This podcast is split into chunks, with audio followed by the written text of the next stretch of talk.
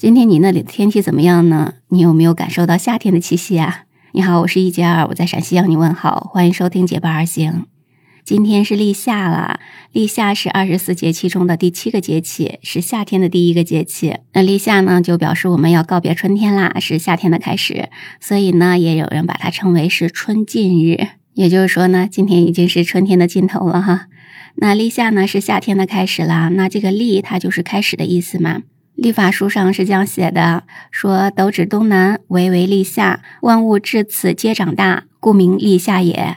也就是说呢，到了立夏这天，我们春天种的这些东西呢，都长大了哈。那立夏之后的话，嗯，日照的时间会越来越长。那现在你应该能感觉到了，白天的时间真的是越来越长，夜晚的时间就变短了哈。啊，那么咱们早上太阳升起的时间越来越早，晚上太阳落下的时间也是越来越晚，而且呢，温度也升高了。像我们北方最近的话，也就是二十度左右。那在南方很多地方的小伙伴们肯定都已经穿短袖了吧？都已经是很热的天气了。而且立夏之后，雷雨也开始增多了。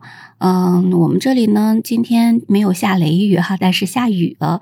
嗯，那么就是像春天的那种雨哈，是那种温暖中还带着一丝凉意的那种雨，应该说是想要进入夏天，却又舍不得放开春天的那种感觉哈。刚才说立夏的“立”字呢是开始的意思，那么你知道“夏”是什么意思吗？那“夏”呢，它其实就是大的意思。也就是说呢，咱们春天播种的植物都已经立枝长大了。那其实呢，不光是植物了哈，那么还有动物，包括我们人类也都是一样的，会随着阳气渐生，然后呢茁壮的成长。所以呢，小朋友们现在也是长得非常快的这个时间哈。那所以从古至今，我们中国人都是非常重视立夏的这个礼俗的。所以在我们中国也有很多立夏的一些习俗，也就是说呢，大家会用各种各样的方式来迎接立夏这一天。就比如说呢，在立夏的这一天，上到帝王，下到平民，大家都会举行一些迎夏的仪式。像古代呢，很多的皇帝在立夏的这一天，会带着他的大臣们到南郊去祭拜火神祝融，因为即将要变得很热了嘛，所以呢，去祭拜一下火神祝融，希望他不让我们这个夏天能那么热哈。那么在祭祀的仪式之后呢，皇上通常还会给大臣们赏赐一些茶呀、冰呀之类的，起到防暑防病的作用。那么民间的习俗就更多了，你可以听听看这些，你是不是都知道呢？首先呢，在江南会有所谓的建三星活动。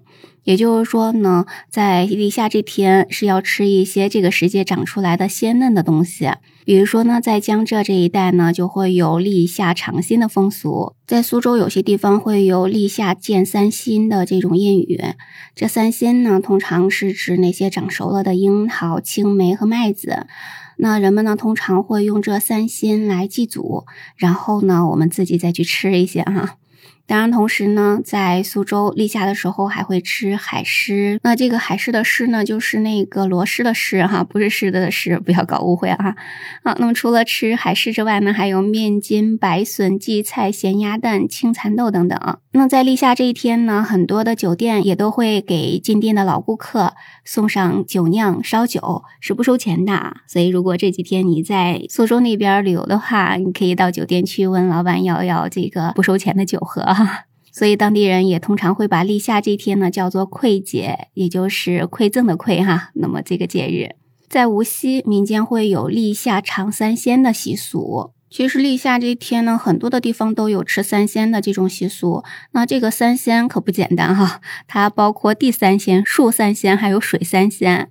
那通常来讲呢，地三鲜就是指蚕豆、苋菜，就是那个草字头一个苋那个菜哈，苋菜，还有黄瓜等等。然后呢，树三鲜呢，通常会指樱桃、枇杷、杏等等。那还有呢，水三鲜呢，它通常会指石鱼，就是鱼字旁一个时间的时那个石啊，石鱼、海螺，还有呢河豚。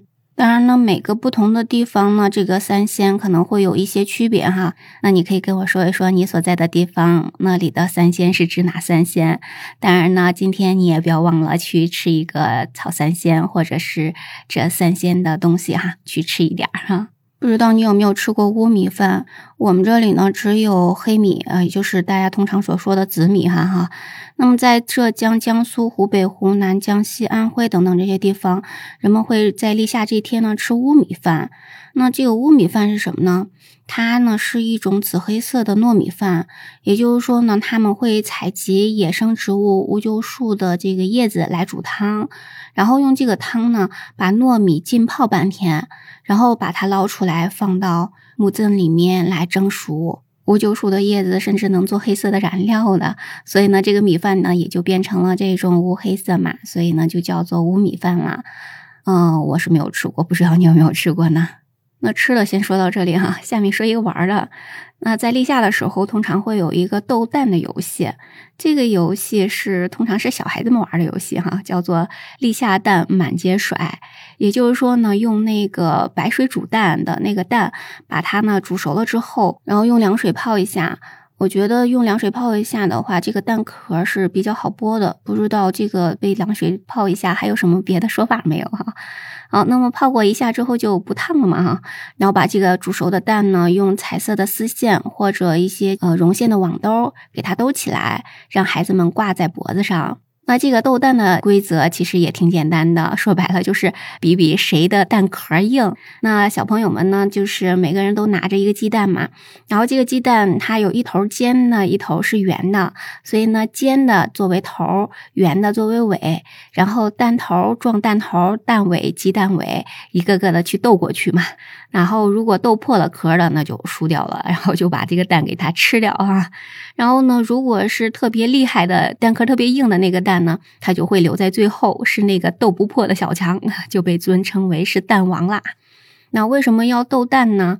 民间有个说法叫做“立夏胸挂蛋，小人住下难”。那这个“住”就是病字头底下一个主要的“主”。那这个“住”的意思呢，就是代表着一种传染病吧。那可能就意思就是说呢，到了夏天，啊，蚊虫增多了，就会有比较多那种传染病嘛。小朋友们胸前挂了这个蛋，然后呢，夏天就不容易出现这种各种的传染病的问题了。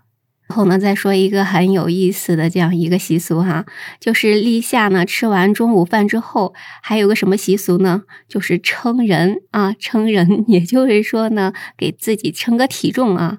通常呢，在民间，在那个村口或者在那个闹市门口，会架起一杆特别大的那个木秤，然后这个秤钩上呢，会勾一个那个大篮子，或者呢是挂一个凳子，然后大家轮流去坐那个凳子上，或者呢把小孩子。呢，放到那个篮子里面去称一称哈，因为这个秤特别大嘛，它会有一个专门的人来给大家来称，然后呢，他一边给大家称着体重，一边呢是说着一些吉利的话。因为大家觉得呢，在立夏的时候称一称会带来福气，同时呢，也是祈求上苍带来好的运气。其实我觉得呢，是在古代呢特别热，消暑的手法有限啊，比如说呢就没有空调，是吧？所以呢，很多人就吃不下饭，就夏天就会变得很瘦。所以就是称一称，让大家呢就是保持体重啊，保持这样一个身体健康的状态啊。啊，但是呢，我们现在呢可不是这样的。现在，嗯，我觉得称一称是希望到夏天能再瘦一点儿，这样的话就能穿下更漂亮的衣服了。那你觉得呢？你今天是不是也要称一下你的体重啊？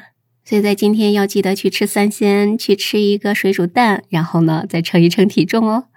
那你的家乡还有哪些习俗我没有说到的呢？可以在评论区跟我们聊聊哈。